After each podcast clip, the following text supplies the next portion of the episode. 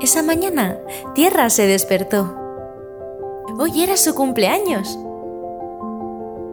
Fue corriendo por su capa de estrellas, ahuecó sus rizos de enredaderas y se fue con su sonrisa por el pasillo de su casa etérea hasta su madre, que la esperaba en la otra estancia con un paquete envuelto en papel de violetas.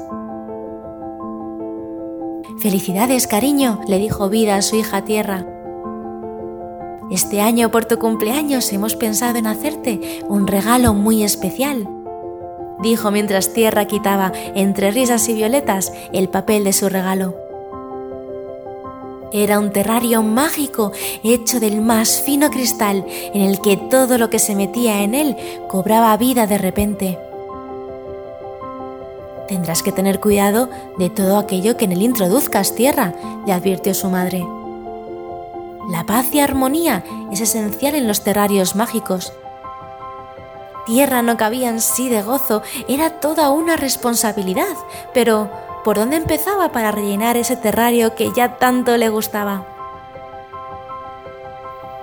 Se puso entonces a darle vueltas y pensó que quizás lo ideal sería empezar por lo más básico, o eso era lo que siempre le decía su madre. Así que Tierra corrió por su caja de elementos y apartando madera, metal y vacío, encontró la tierra que le había dado nombre, el agua, el aire y el fuego. Y con ellos, delicadamente fue uno a uno introduciéndolos en su terrario mágico, sin saber muy bien cómo reaccionarían entre sí esos elementos metió la tierra con suma delicadeza y de repente se transformó en montañas y rocas, inundando el terrario hasta todos sus confines. Al introducir el agua, apareció una nube que entre destellos y con su lluvia almacenó todo el agua en un lado del terrario, creando con ello los océanos y haciendo de todas las tierras terreno fértil.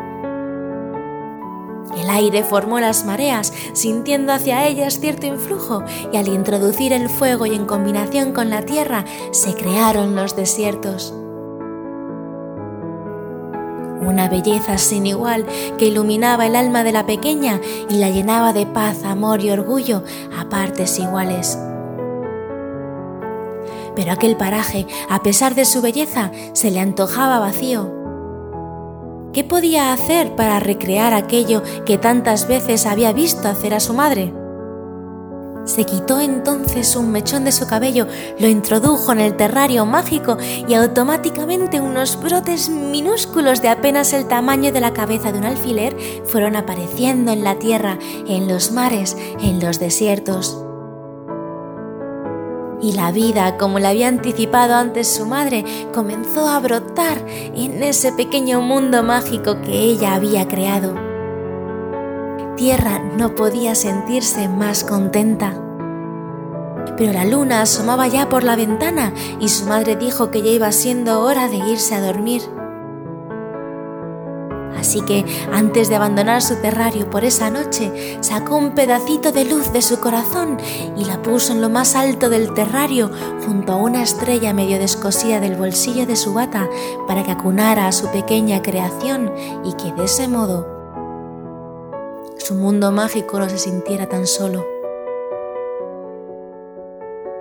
Y con los recuerdos de todo cuanto había pasado a lo largo del día de su cumpleaños, se le cerraron por completo los ojos junto a una enorme sonrisa. A la mañana siguiente no podía dar crédito a sus ojos, su terrario mágico irradiaba vida. Cactus y crasuláceas habían aparecido en el desierto, corales y algas de mil colores se hallaban en los mares que brillaban al sol como destellos de acuarela y en la tierra miles de árboles de todas las formas inimaginables sembraban de flores todo el espacio en una eterna primavera de paz, armonía y belleza a raudales. Su terrario mágico estaba radiante. Pero en el fondo de su ser, Tierra sentía que algo faltaba por añadirle.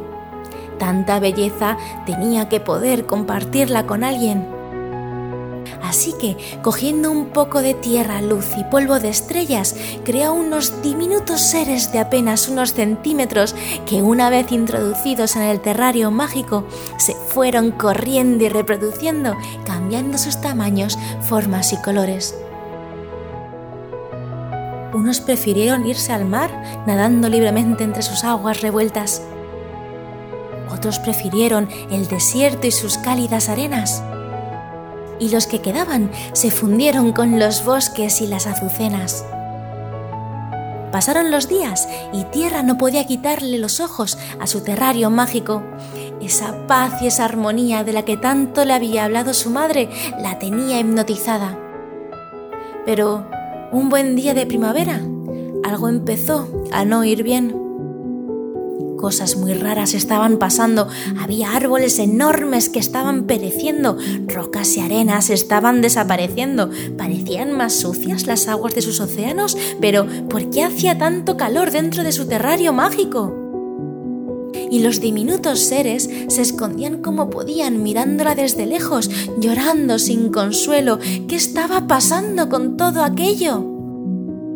Indagando, indagando, dio con que uno de sus seres favoritos se estaban reproduciendo sin dejar apenas espacio al resto y arrasando con todo cuanto veían a su paso. Su terrario había empezado a no tener armonía y moría poco a poco ante los ojos de la pequeña tierra estaba desconsolada, no entendía cómo sus propios seres destrozaban su ecosistema, cómo ellos mismos estaban acabando con la armonía y la belleza que tanto trabajo le había costado. No sabía cómo actuar al respecto. Ya faltaba poco para que apenas quedase nada vivo en el terrario, era como una plaga y dispuesta a darse por vencida y entre lágrimas contarle a su madre su gran fracaso, vio sin apenas dar crédito a sus ojos cómo el propio terrario mágico empezó a cobrar vida y a defenderse de esos pequeños seres inconscientes que lo estaban aniquilando todo. Las aguas se revolvieron, recuperando el espacio que se les había quitado. Los árboles crearon barreras para que no pudieran continuar avanzando y el resto de seres llamaron la atención a aquellos que se hacían llamar humanos, obligándoles a quedarse en casa y recapacitar sobre todo el daño que estaban causando. Ellos, confinados y viendo el impacto que habían estado ocasionando, prometieron cuidar más a su salida del terrario y una fina capa de lluvia fue cubriendo el terrario mágico, devolviendo la primavera eterna a donde antes solo había ruinas, basura y destrucción. ¿Ves ahora la importancia de la paz y la armonía en los terrarios mágicos?